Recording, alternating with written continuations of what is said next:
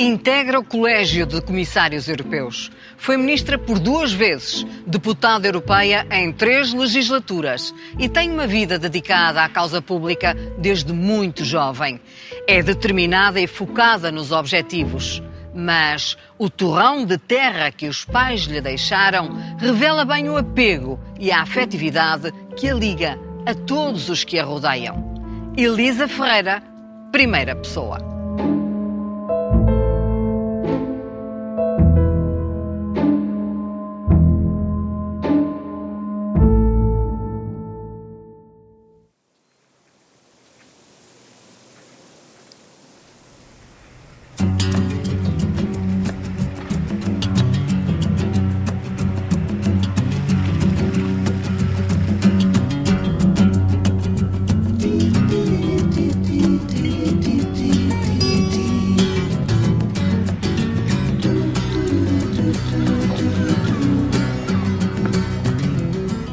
Era daqui dos Leões que vinha para o seu. Completamente. A Faculdade de Economia, na altura em que eu fui aluna, eh, começou exatamente nos Leões. Era um conjunto de cinco salas lá em cima, no cimo da, do edifício grande da universidade.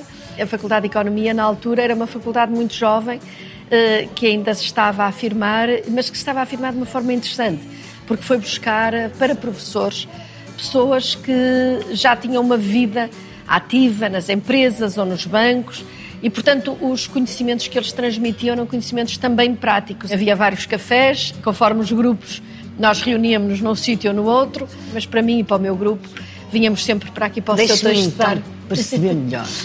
Era sim, aqui que estudava? Era aqui, eu estudei muito aqui, sim. O, o, o Ceuta foi todo remodelado, está um café lindíssimo. Foi uma remodelação em que tudo o que é autêntico se mantém. E, portanto, eu reconheço as cadeiras, reconheço as mesas. Nós juntávamos duas.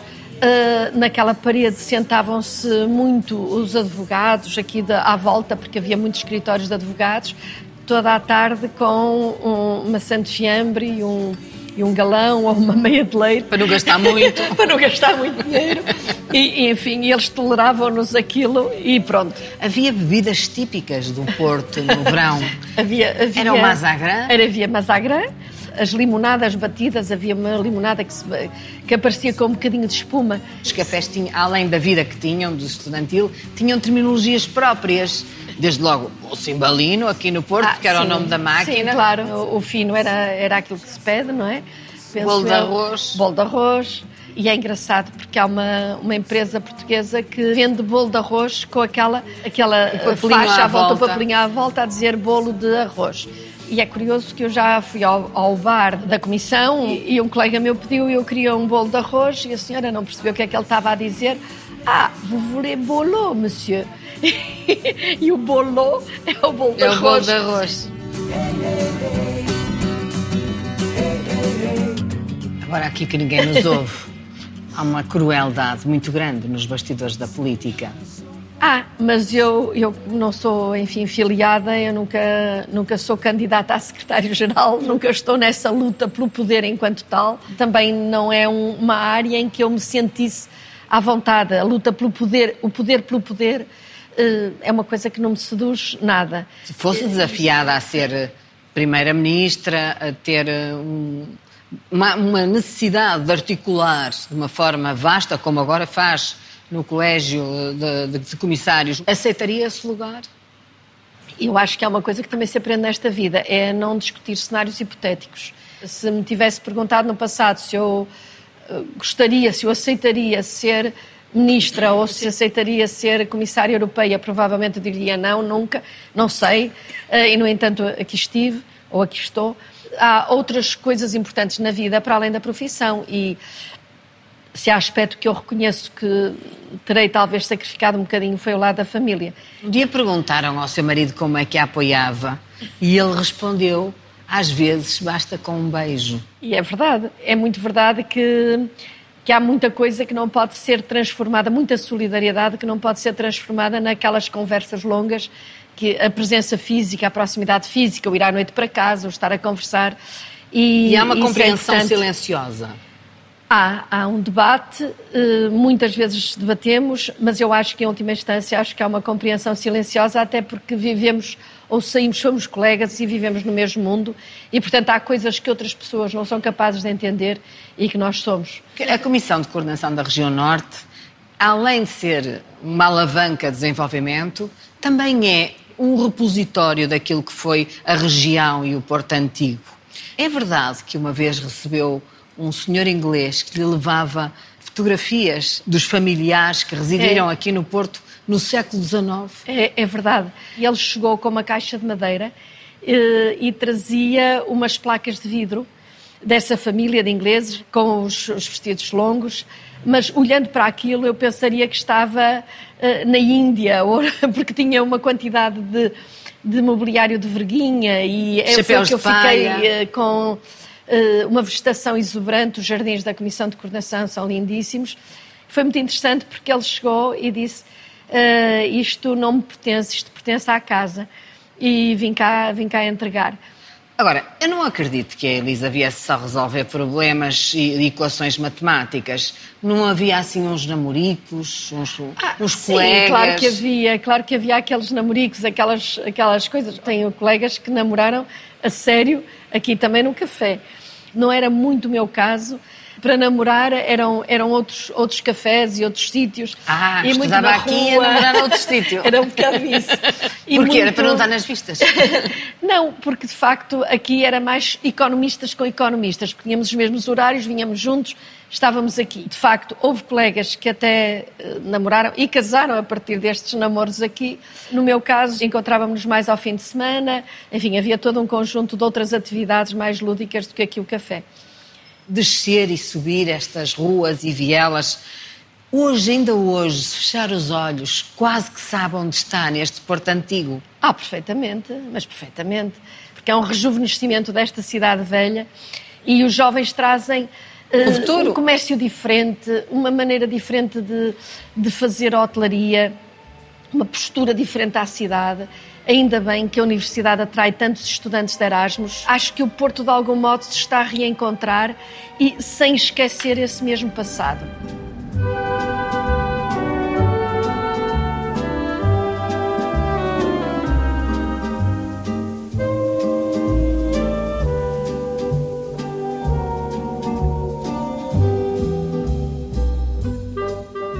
Esta vinha que ocupa quase todo o espaço é uma homenagem, é um símbolo. É verdade, é uma homenagem à minha mãe, que foi de facto quem quis tanto que a quinta ficasse, não fosse vendida, que a trocou por qualquer coisa que era bastante mais rentável, digamos assim. O amor que ela tinha por, por isto, por este espaço, eh, mantém-se vivo porque está espelhada tento, nesta vinha. Eu tento continuá-lo. Que, que é faz um mesmo. vinho que tem o nome dela. Tem o nome dela. Como é, é que ela se chamava? Zulmira. E o pai? Armando.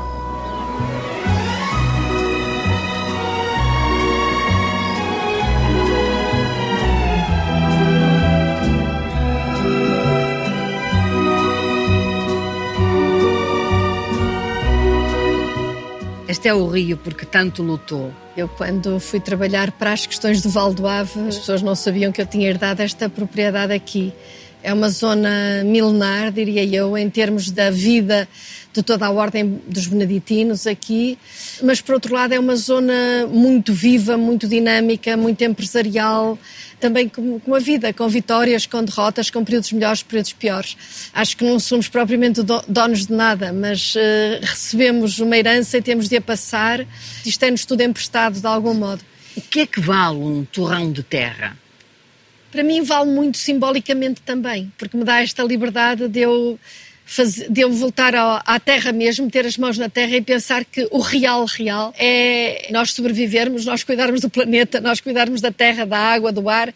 De vez em quando temos de ir à essência das coisas. Viver implica um compromisso. Claramente. E esse compromisso é com a política, é com as pessoas, é, é com quem? Antes de mais nada é comigo própria e com a minha estrutura de valores mas depois é com a comunidade, enfim, ou portuguesa, ou europeia, ou até mundial. A política, enquanto tal, é uma entrega, é uma dádiva. E eu digo muitas vezes que uh, só posso estar grata enquanto cidadã por ter, por exemplo, um Presidente da República e um Primeiro-Ministro que se dedicam de corpo e alma, que não ganham nada de especial, acho eu, com estas funções, comparada com outras pessoas com competências, às vezes, e responsabilidade muito menor. São, são pessoas que merecem muito respeito. Na semana passada estava com os pastores de renas no norte da Suécia e hoje está aqui no sul da Europa, nas bordas do rio Ave. O que é que isso vale na vida da Elisa? O respeito por esta diversidade a curiosidade, o interesse, o perceber os outros. As pessoas não são tão diferentes assim umas das outras, mas a sua história é muito diferente. E só para lhe dar uma ideia, um colega meu dizia-me: Sabes que o meu pai, sem sair do sítio, sempre na mesma casa, sempre no mesmo sítio, já pertenceu a cinco países diferentes da Europa. Isto quer dizer muito. Nós estamos aqui num, num canto da Europa que de algum modo é privilegiado em Tem termos de estabilidade. Anos, claro mas o centro da Europa tem traumas, tem, tem dramas, tem lutas, tem deportações, tem extermínios. E de facto, eu cada dia sou mais europeia e cada dia defendo mais esta estrutura que nós inventamos ou que os nossos antecessores inventaram e quero protegê-la e quero defendê-la.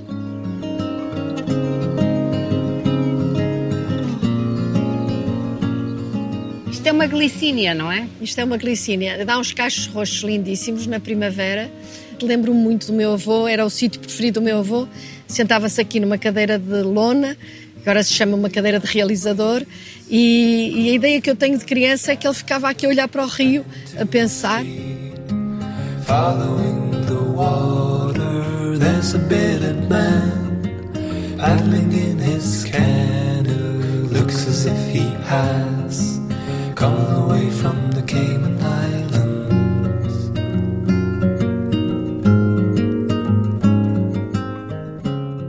Foi criada para ser resistente e brava. Veio de uma, de uma vivência muito especial uh, do meu pai, em particular, que era um homem que tinha passado algumas dificuldades na vida e que, portanto, não tinha muitas ilusões. Sendo eu uma filha tardia, preparou-me um bocado para uma vida que ele achava que não era fácil. Eu fui filha única e o que eu aprecio é que, de facto, a educação que eu tive não foi aquela educação de menina protegida, foi, foi muito uma. Havia uma intencionalidade no processo educativo de dizer provavelmente vais ficar sozinha e eu agora, à distância, considero que foi um processo inteligente de, de, fazer a educação. Por outro lado, a sua mãe já trabalhava, tal como o seu pai. Sim. Os dois ligados sempre à contabilidade, às contas. Acabou por tirar um curso e, e trabalhava. E isso também era, era algo um bocadinho vulgar na época. E foi assim uma paixão, um bocado de livro também, ou de romance porque vinham de lados um bocadinho diferentes. E acertaram, porque acabaram por morrer os dois relativamente cedo. Morreram, morreram os dois muito cedo, aos 70 anos. Era uma coisa que meu pai, eh, enfim, que não era nada supersticioso, mas dizia que um dia lhe tinham dito que iam morrer aos 70 anos e, e de facto aconteceu. Foi uma coisa assim um bocadinho estranha. Não lhe acontece às vezes perceber melhor hoje os seus pais? Completamente. E é por isso que eu dizia há pouco que que os aprecio mais eh, por terem sabido uh, questionar ou até romper com alguns dos clichês da época. Quando foi para Lisboa sozinha, com 12 anos, como é que foi? Andou para aí a investigar tudo a Fátima, de facto. Não era fácil, não, 12 não, anos? Não, era fácil, mas o meu pai tinha esse lado que eu acho que era muito, muito interessante, que era dizer vai, vai sozinha, faz eh, eu lembro-me de ir às finanças tratar de pequenas coisas, entregar documentos, buscar documentos, não havia internet, obviamente. Fui durante vários anos para os campos de férias uh, públicos do Instituto de Obras Sociais, na altura. E o meu pai mandou-me sozinha para Lisboa, eh, para eu apanhar lá o, enfim, o transporte coletivo para depois irmos para, nesse caso, penso que Albufeira. E eu lá fui, eu sabia os pontos onde devia ir uh, ter, e lá fui no comboio com a minha mala, assim um bocadinho assustada, e lembro-me que fiquei naqueles cafezinhos da Avenida da Liberdade a ler um livro dos cinco. é muito quieta até chegar a hora de, de apanhar de ter, o outro sim, ao cais, ao cais para atravessar no barco e nessa altura já encontrei as minhas amigas todas, mas lá fui eu no comboio. E de facto eu agora olho para trás e digo, arriscou um bocadinho, mas acho que valeu a pena. Imagino que depois aos 18 anos, quando acontece o 25 de Abril, há um mundo que se lhe abre de liberdade, mas nunca optou por ser uh, cabeça de revolução ou de fazer parte dos principais movimentações políticas uh, da época. Eu tinha muitas dúvidas e lia muito, mas não tinha aquela convicção de qual era o caminho certo. É evidente que grande parte dos, dos, meus amigos e dos meus colegas faziam parte de todos os grupos de esquerda radical, claramente. Eu sou uma pessoa de centro-esquerda, mas sou uma pessoa bastante moderada, reconheço-me nesse sentido. Com o curso feito, estamos a falar de um tempo em que as mulheres estão a abrir caminho na sociedade, deu-lhe logo uma saída, quer para a faculdade, onde ficou a lecionar, quer para a Comissão de Coordenação da Região Norte, que também, sim. na altura, era uma instituição que estava a dar os sim, primeiros passos. Sim, sim. Era o Centro de Estudos do Banco Português do Atlântico, que era liderado pelo Dr. Miguel Cadilho, e havia a Comissão de Coordenação da Região Norte, eh, que era, na altura, liderada pelo professor Valente Oliveira, com quem eu ainda mantenho uma. com ambos, com o Dr. Miguel Cadilho e com o Dr e com o professor Valente Oliveira mantenho uma relação de amizade porque, de facto, eram duas pessoas de referência. É na Comissão de Coordenação que vai ter a seu cargo um dos maiores projetos de desenvolvimento aqui do Norte, que é justamente a coordenação do desenvolvimento do Val do Ave, que estava na altura com muitos problemas. Sim, eu nessa altura eu já tinha feito mestrado e doutoramento. Na Universidade de Reading, de, eh, Reading na Inglaterra, Inglaterra e, e, portanto, eu tinha vindo com uma formação exatamente na área dos estudos europeus, do desenvolvimento regional. E foi a primeira encomenda que me foi feita pelo engenheiro Valente Oliveira, foi precisamente estudar o que aconteceria à região do Norte se um dia Portugal aderisse à CEE. E, de facto, o Val do Ave atravessou um processo muito grave. Havia manifestações com bandeiras negras, havia, de facto, uma ruptura do tecido social e do tecido económico da zona. E eu tive esta oportunidade de ter sido encarregue, ou encarregada pelo, pelo governo da altura, que era liderado pelo professor Cavaco Silva, e criar aqui um espaço de conciliação entre as câmaras que eram de centro-esquerda na sua maioria, à exceção de Guimarães, e de facto houve da parte do governo da altura esta visão que era de fazer convergir os diferentes fundos, o Fundo Social Europeu, o FEDER, o Fundo Agrícola, sobre determinados problemas e, portanto, criar operações integradas de desenvolvimento. E eu fui a coordenadora dessas operações. Eu fui a coordenadora integradas. dessa operação e, no fundo, e foi muito interessante. A sua experiência tem vindo a ser feita sempre no mesmo caminho, no mesmo trilho, que é o desenvolvimento económico e social e o planeamento, há, há, décadas. Há décadas. E acabei agora por ter a sorte de ir fazer um trabalho exatamente que fecha o círculo. Pelo meio fiz muitas outras coisas, claro. Depois de uma passagem também pela AIP, porque em simultâneo foi vice-presidente da Associação Industrial do Porto, foi. vai ter um destino político.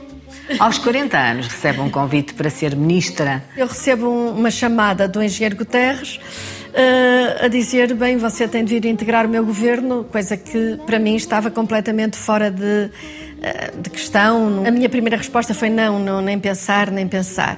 E eu contra-argumentei uma série de coisas e a determinada altura o engenheiro Guterres disse-me: você afinal critica, mas na hora da verdade, quando lhe dão uma oportunidade, você não faz diferente. Eu disse. Pronto, está bem, eu vou, mas estava convencida que ia que vinha embora em três meses, ou coisa que o valha, porque de facto, uh, por todas estas condições. E... Até porque isso implicava uma mudança para Lisboa. Uma mudança para Lisboa, portanto, na altura aluguei uma casa caríssima mas muito bem situada perto do Ministério. e porque era por pouco tempo também. Tive de sair da casa e arranjar outra solução. E, foi uma experiência muito interessante, porque foram seis anos de governo e foi muito interessante. Nem sempre esteve na mesma pasta, começa justamente pelo ambiente, que no fundo é transversal a todas as áreas.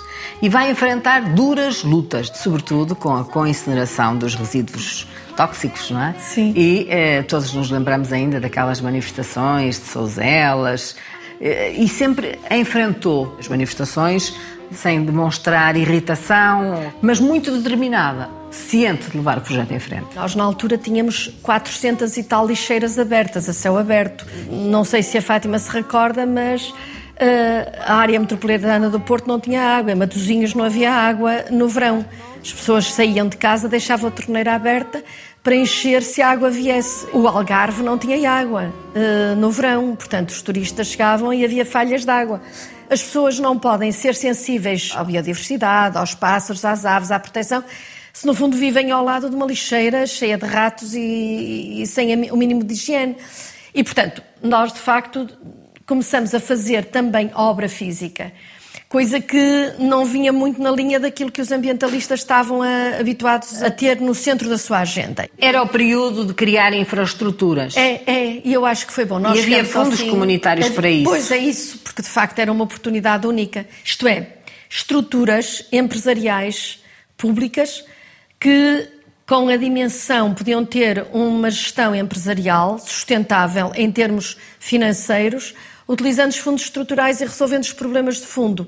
Sendo que acaba por deixar o cargo de Ministra do Ambiente e abraçar um outro que é de Ministro do Planeamento. No planeamento eu tinha, tinha uma missão, uma primeira missão muito clara, que era negociar o outro período, o equivalente àquilo que eu, em julho, acordei com o governo português, que é o período de fundos estruturais por sete anos. E nessa altura eu negociei o terceiro quadro comunitário de apoio, era assim que se chamava na altura, o QCA3.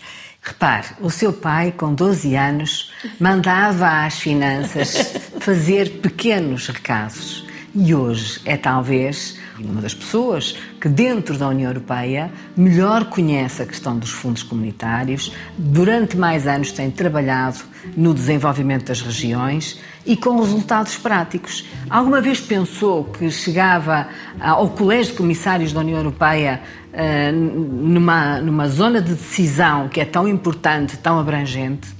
Francamente, não. Eu nunca tinha feito grandes planos. As coisas foram surgindo na minha vida. Eu tive essa sorte e eu fui respondendo e fui andando.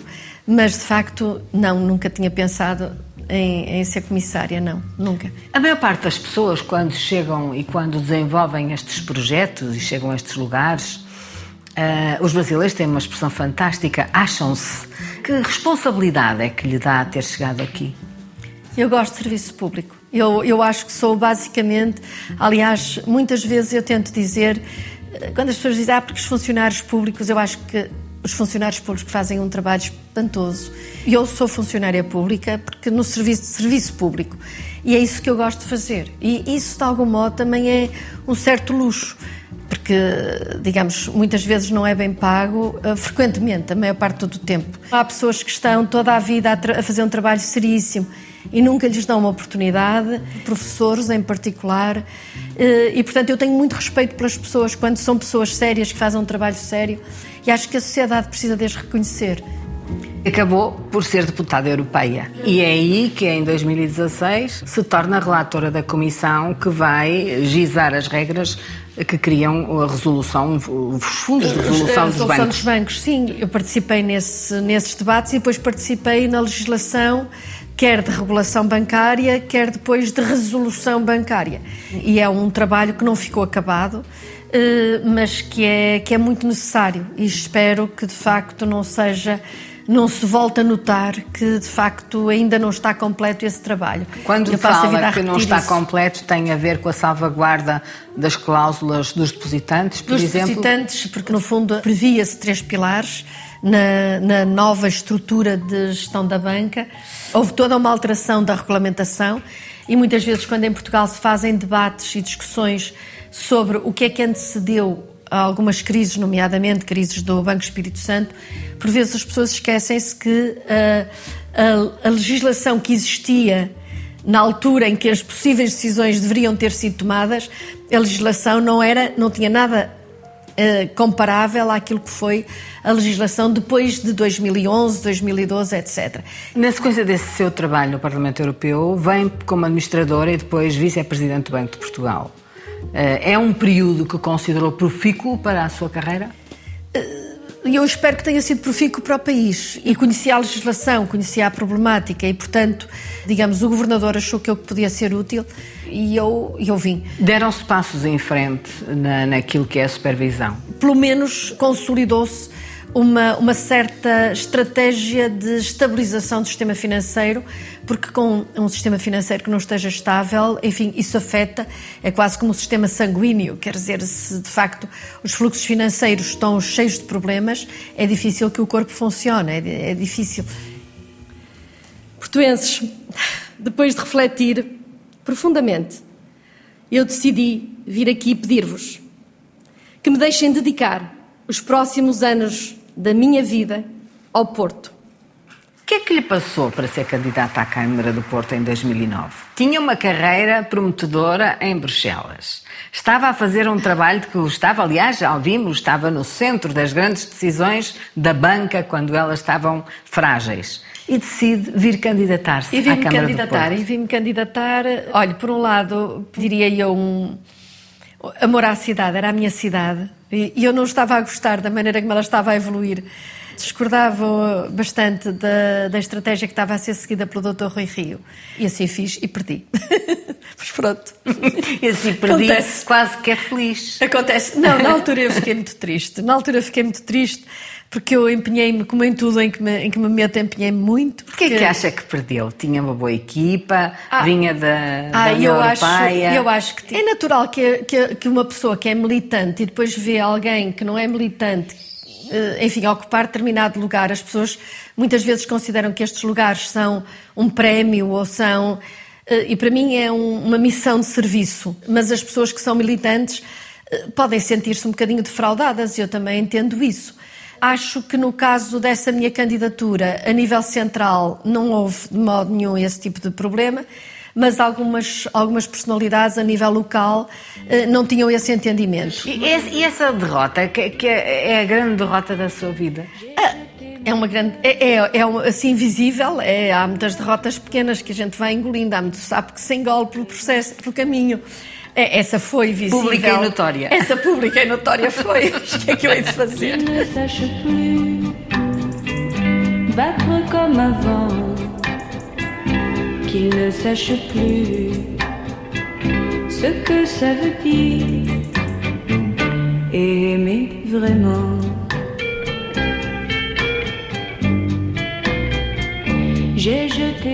Acha que o Porto e o Norte foram preteridos? É uma análise difícil. Neste momento, as funções que eu exerço não me permitem falar sobre esse assunto, porque, no fundo, nós na Comissão Europeia temos de respeitar e não influenciar aquilo que é a decisão dos países. É um problema de organização do país. É evidente que quando não há este nível intermédio para eh, definir políticas de desenvolvimento, ou pelo menos articulá-las e depois fazer com que os investimentos uh, públicos respondam a essas carências, a probabilidade de nós termos centralismo, centralismo é muito maior e o, o problema que pode existir e existe em muitos casos é de facto de desorganização e de perda de energias e de sincronização ou de sinergias entre aquilo que, se, que é preciso fazer. Então depreendo que há aqui um déficit ainda que tem que ser colmatado. E o país tem todas as condições para o resolver. É preciso que o assunto seja devidamente uh, consciencializado. Tem feito uma certa chamada de atenção para aquilo que considera ser a armadilha do rendimento médio em que vão caindo muitos países, especialmente do sul da Europa. Países que criaram as infraestruturas e têm agora dificuldade em dar o salto ao segundo momento, que seria o desenvolvimento. E, portanto, estão longe da convergência com os países do norte da Europa. Portugal é um deles. Portugal é um, um dos países que aparece exatamente identificado nesses mapas. Isto não é uma crítica ao passado, nem é uh, digamos, deixar de reconhecer a importância brutal que os fundos estruturais tiveram para Portugal.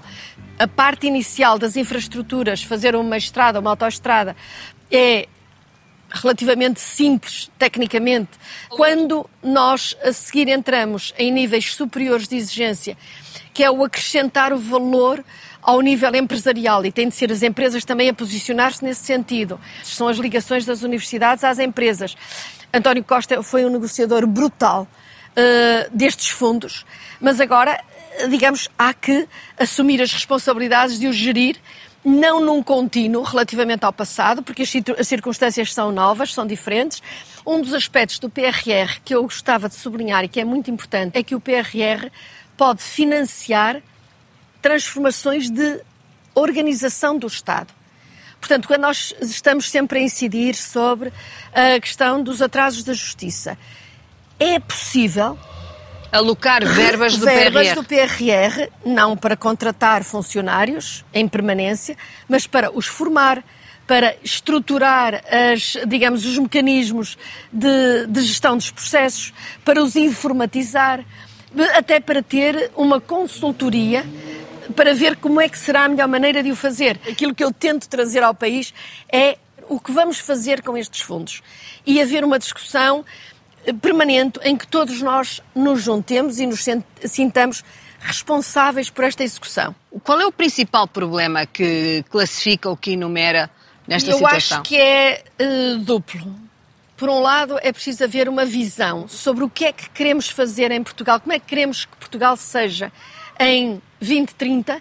Eu acho que a sociedade em geral não está suficientemente consciente disso. O segundo elemento é sabermos coordenar-nos, articular-nos, digamos, o país articular-se, de maneira que estas oportunidades, que são uma condição necessária não suficientes, fundos, possam convergir em torno dessa, dessa visão de fundo. Estratégia e articulação. É isso. Na minha opinião, é isso. E é isso que tem levado o seu Futebol Clube do Porto a tantas vitórias? Talvez. Talvez. O futebol, eu sou, eu sou de facto completamente portista. Tem lugar mas, cativo. Ah, tem. compramos todos os anos o, o lugar. Ou o meu marido compra o lugar. E eu, eu beneficio muito disso. E de facto é uma imagem de orgulho das pessoas, acho, da maior parte das pessoas que são do Porto a terem uma equipa que, apesar de tudo e contra tudo, lá foi fazendo o seu caminho e que, e que, e que é uma equipa vencedora. Ainda é mais professora ou é mais decisora? Eu, eu, eu acho que eu gosto muito de tomar decisões e de intervir e ter, e ter funções executivas, mas, mas continuo, eu continuo sobretudo a estudar muito, eu estudo imenso e nesse sentido o lado académico ajuda muito. O seu olhar é uma espécie de voo picado à procura. O que é que busca? Ando sempre à procura de mais informação, de perceber melhor quais são as cicatrizes que têm na história, na cabeça, quais são as aspirações, o que é que os faz sentir orgulhosos, o que é que os faz sentir assustados. Sabe uma coisa que me dá prazer neste momento? É não ter que lhe perguntar o como é ser mulher na Comissão Europeia. Isso também me orgulha muito. Este colégio de comissários, equilibrado entre homens e mulheres e pela primeira vez liderado por uma mulher, eu acho que o facto de haver um conjunto grande de mulheres e, e uma, e uma presidente, eu estou convencida que permitiu esta, este desapego e dizer vamos arriscar, vamos avançar, porque a, a situação humana não permite que nós é, estejamos com dúvidas. Ainda assim, não posso deixar de lhe perguntar como é que sentiu aquele momento em que Ursula von der Leyen não tem lugar ao lado de Charles Michel naquela ah, visita de Estado à Turquia? Uma grande vergonha, não para ela, mas para todos os homens que estavam em cena. Mesmo que fosse numa leitura tradicional, haveria com certeza um, um cavalheiro que daria lugar à senhora, mas não era ao abrigo disso que eu gostaria de ter visto outro tipo de atitude. Enfim. Ser mulher, ser comissária europeia em tempos de guerra e em tempos difíceis, atormenta? Não, eu fico bem satisfeita de poder lá estar e dar uma mão a resolver as questões. Poder estar lá, poder dizer o que penso, poder influenciar, para mim é, é, é bom, enfim, é, é, é ótimo.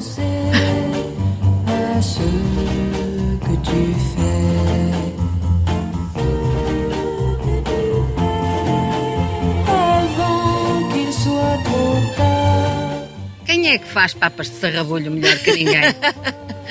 Agora já não faço há muito tempo, mas gosto de fazer e convidar amigos para as comer.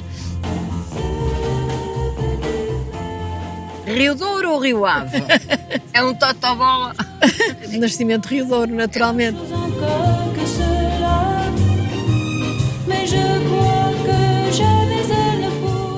É mais doce ou mais determinada? Eu? Quem eu sei lá. Depende dos momentos. Às vezes consigo ser bastante dura também.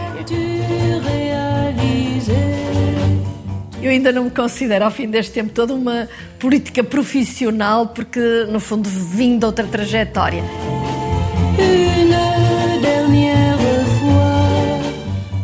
O que é que lhe deu mais felicidade? O que me deu mais felicidade de tudo foi eu poder abrir água limpa para, para as pessoas. É muito engraçado, porque hoje é uma comissária europeia, integra a governação da União Europeia e diz que o que lhe deu mais prazer foi dar água às pessoas. Quer dizer, resolver os problemas é a coisa que mais, mais alegria me dá.